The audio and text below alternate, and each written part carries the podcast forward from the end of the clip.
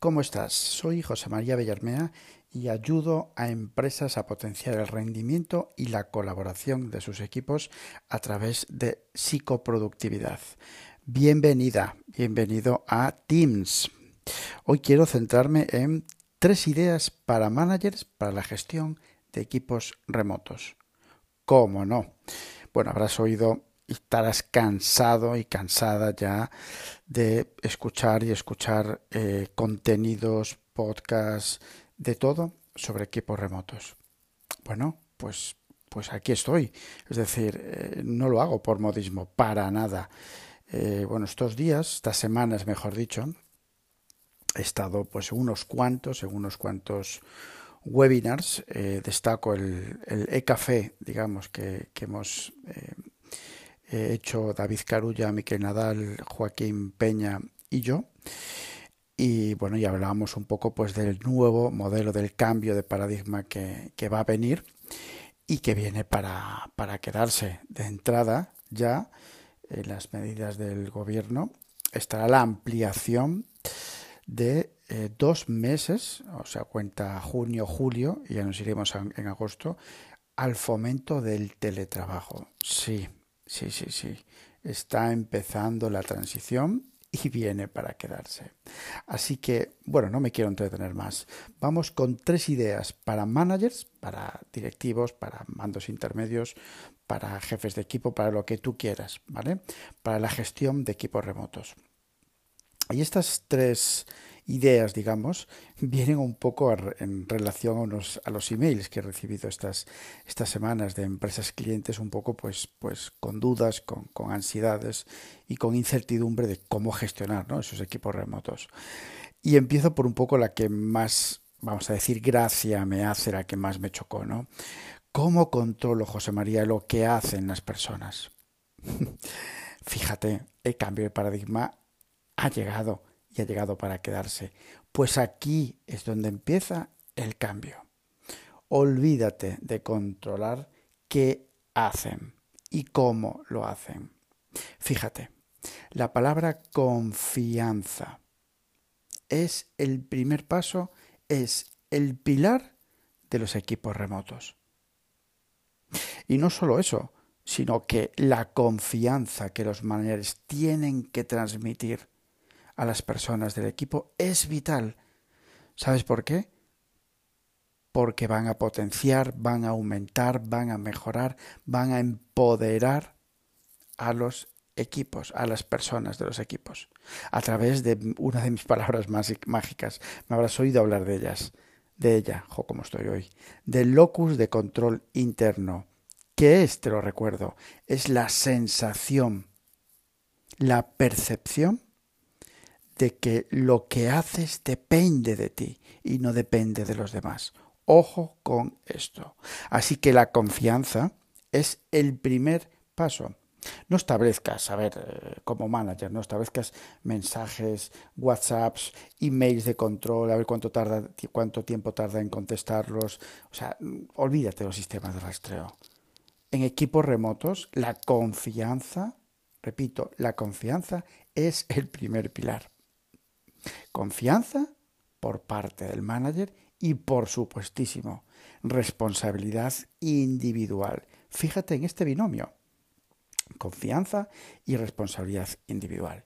Pero eso no se hace de la noche a la mañana.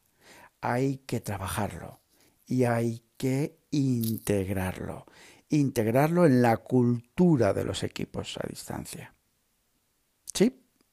Seguimos. Bien, Tareas versus resultados. Eh, lo mismo, es decir, bueno, esto ya es un auténtico mantra. Ya, a ver, no, no, nos podemos ya a estas alturas, eh, ya sabemos muchos de productividad, has, escuchado, has consumido muchos contenidos sobre productividad, sobre gestión de equipos, desarrollo de equipos, ya sabes, ¿verdad? Ya sabes que no se trata de tachar tareas. Por el contrario, sí se trata de conseguir resultados. Como manager de equipo, céntrate en los resultados, alienta a las personas de tu equipo a conseguir resultados. ¿Cómo? Bueno, pues en la reunión de planificación, en la reunión diaria que vayas a tener, la reunión de planificación me refiero a la, inicial del, de la semana, si quieres vamos a hablar de semana, deja muy claro, dejad muy claro, porque esto es una decisión en conjunto, equipos autoorganizados, obsesión mía, dejad muy claro el valor que vais a aportar cada una de las personas del equipo, que es lo más importante. Si eso lo tienes claro, el resultado, el valor llegará. ¿Cómo llegará? Alienta también a las personas a proteger, a bloquear momentos clave, momentos de, donde puedan dedicar tiempo a esas tareas clave que están directamente asociadas a esos resultados. Después vienen las tareas. Sabes por dónde voy, ¿no? ¿Me entiendes? Bien. Vamos con el último. Y ojito, eh, que estamos pensando en personas que trabajan desde casa, a distancia. Ha cambiado el contexto. Somos personas sociales. Van a cambiar cosas. Atento. Posiblemente trabajen más horas. Como manager, ¿eh? ten en cuenta esto. Van a trabajar más horas. Estarán aislados en sus casas. Sí, sé que al inicio es algo como idílico, ¿vale? Trabajar desde casa, incluso hasta, hasta atractivo. Bien, pero están aislados. Y los españoles somos muy, muy sociales, muy de cafetito, ¿vale? esas cosas, aislados. Y por supuesto, fíjate, está muy asociado con la parte del control, tendrán ansiedad, generarán cierta ansiedad por ser productivos, por incluso sentirse controlados. Por eso es tan importante, tan importante generar esa confianza. Para combatir el agotamiento, la ansiedad y la, soledad, tienes que promover, uy, que se me cae el iPad, tienes que promover eh, ciertos tips, digamos, que, que, que, que, dinamiten, que opaquen, digamos, ese agotamiento, esa ansiedad y esa soledad. Estamos hablando de momentos de desconexión. Sí, deja claro desde un principio que hay que eliminar todo tipo de notificaciones, desconexión, momentos de calidad, por supuestísimo, también, y déjalo claro desde un principio, hay que descansar. Hay que descansar. ¿Por qué?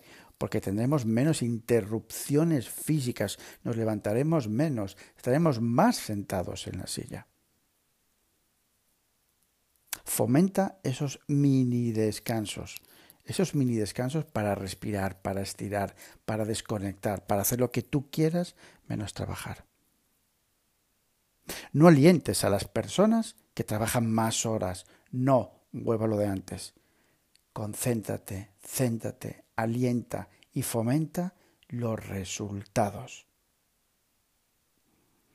Aislamiento social. ¿Por qué no? ¿Por qué no? Hacer un espacio, establecer, fijar, configurar un espacio social.